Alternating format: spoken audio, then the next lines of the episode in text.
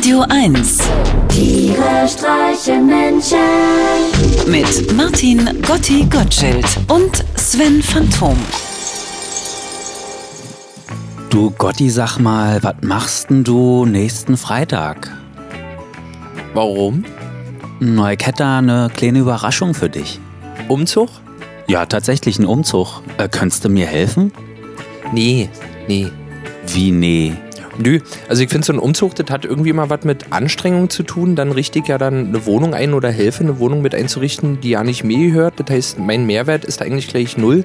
Und ehrlich gesagt, mein Appetit auf Bockwurst und Kartoffelsalat hält sich auch sehr, sehr stark in Grenzen. Naja, aber ich kann das ja auch nicht alle alleine schleppen. Ach nee? Nee. Aber Atlas kann, oder wie? Der kann die ganze Welt alleine schleppen. Und du regst dich auf wegen Park. Kartons. Ja, eben, ein paar Kartons. Äh, Das geht doch einfach schneller, wenn man das zusammen macht. Und ich dachte gerade, dich kann ich fragen. Du als mein bester Freund, äh, du wirst doch mal helfen können. Was, was lachst du Was, was denn? hast du gesagt? Ich dachte, du als mein bester Freund würdest mir... was, was, was lachst du denn so? Freunde, ja? Also davon hätte ich ja wohl was mitbekommen, Sven. Nicht? Nee, Wie? Na, wer ist denn dann dein bester Freund? weißt du doch. Sag nur, fängt mit P an.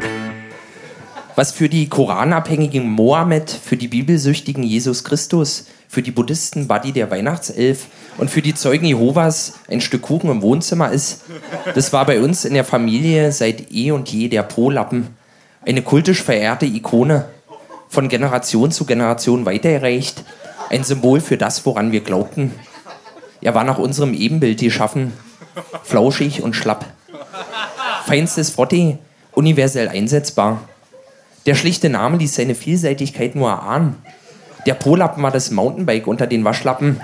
Ach, was rede ich hier? Er war das Schweizer Taschenmesser unter den wirbellosen Hygieneartikeln. Kein Terrain war vor ihm sicher. Nichts hing damit nicht. Den Schließmuskel polieren, bis er glänzt und duftet, dass man ihn am liebsten Lippenstift auftragen und anschließend zum Austernschlürfen in ein Nobelrestaurant einladen würde. Wunden säubern, Hefeteig abdecken, Menschen demütigen, Einbrecher verjagen, persönliche Interessen durchsetzen.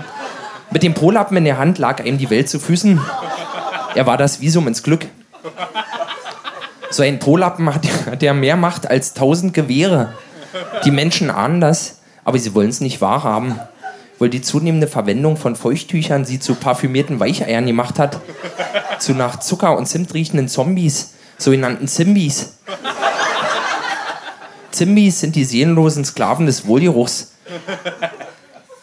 Und sie glauben ja nicht mehr an den urigen Zauber eines Oldschool-Polappens, an seine heilenden Kräfte, seinen durchweg geselligen Charakter und seinen feinen, schlüpfrigen Humor. So ein Polappen ist der beste Freund, den sich ein Mensch wünschen kann. Wenn man das erstmal begriffen hat, ist man schon ein ganzes Stück weiter. Und es stimmt. Nur wer sich am Ende eines feuchtfröhlichen Abends schon mal aus Versehen mit dem Polappen eines befreundeten Familienmitglieds das Gesicht abgewischt und es erst am nächsten Morgen mitgekriegt hat, weil der eigene Gesichtslappen immer noch steinhart und trocken ist. Nur derjenige weiß, wie süß das Leben schmecken kann. Dennoch, wenn ich könnte, ich würde alles dafür geben, ihn noch einmal wiederzusehen. Meinen alten Polappen. Den besten Freund, den ich jemals hatte. Danke. Äh, warum hast du denn das jetzt so schnell ausgemacht? Naja, der Applaus war eher so jämmerlich. Das stimmt doch ja nicht. Na, willst du mal hören? Na klar. Ja, bitte. Hm. Siehst du? Okay. Sag mal, und warum willst du jetzt eigentlich umziehen? Na, weißt du, vier Jahre lang habe ich jetzt im Prenzlberg gewohnt. Fand Ja. doch immer ganz schön, aber ich halte es nicht mehr aus. Dieses Mobbing, dieses furchtbare Mobbing. Hä? Was für Mobbing? Ja, die, die machen sich doch alle lustig aus den anderen Bezirken über uns. Das Was? heißt immer, Prenzlberg sei so uncool und selbst die Kinder würden nicht mehr toben, sondern die flanieren nur noch. Ich meine, es stimmt ja auch, aber ist denn das so schlimm? Ja. Oh.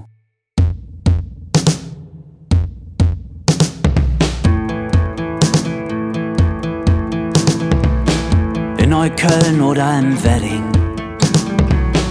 Selbst am Stadtrand in Marzahn.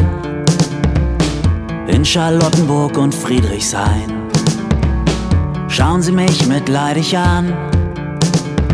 Sie kneifen mich in meinen Arm und fragen, ob ich noch was merk.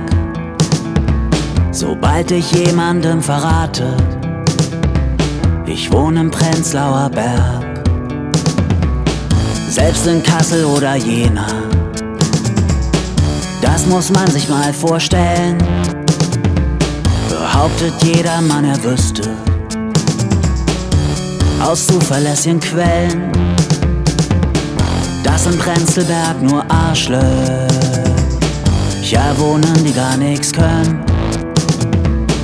Außer Scheiße sein und Kinderkrieg und den anderen nie was gönnen. Doch ich sag, die Prenzlberger sind auch Menschen, Menschen mit einem Sinn.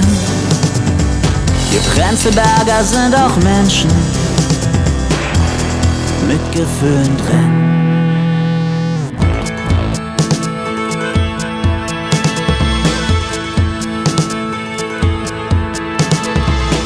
Ganz früh morgens nach dem Aufstehen, so etwa gegen eins, treffen wir uns im Café Wohnungseigentümervereins.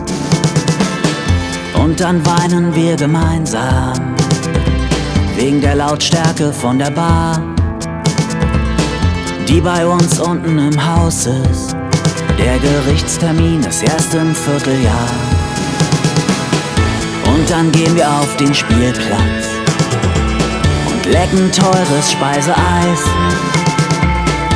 Zwei Kugeln für 5,50. Bio hat halt seinen Preis. Manchmal hören wir sie lästern. Die Touris besoffen und verstrahlt. Wir wären bloß Gebärmaschinen. Doch was glauben die, wer mal ihre Rente zahlt? Und ich sag, wir Prenzlberger sind auch Menschen. Menschen mit einem Sinn. Wir Prenzlberger sind auch Menschen mit Gefühlen drin. Wenn es etwas zu sanieren gibt, sind wir nicht zimperlich. Und wenn hier nichts mehr zu sanieren ist, sanieren wir einfach dich.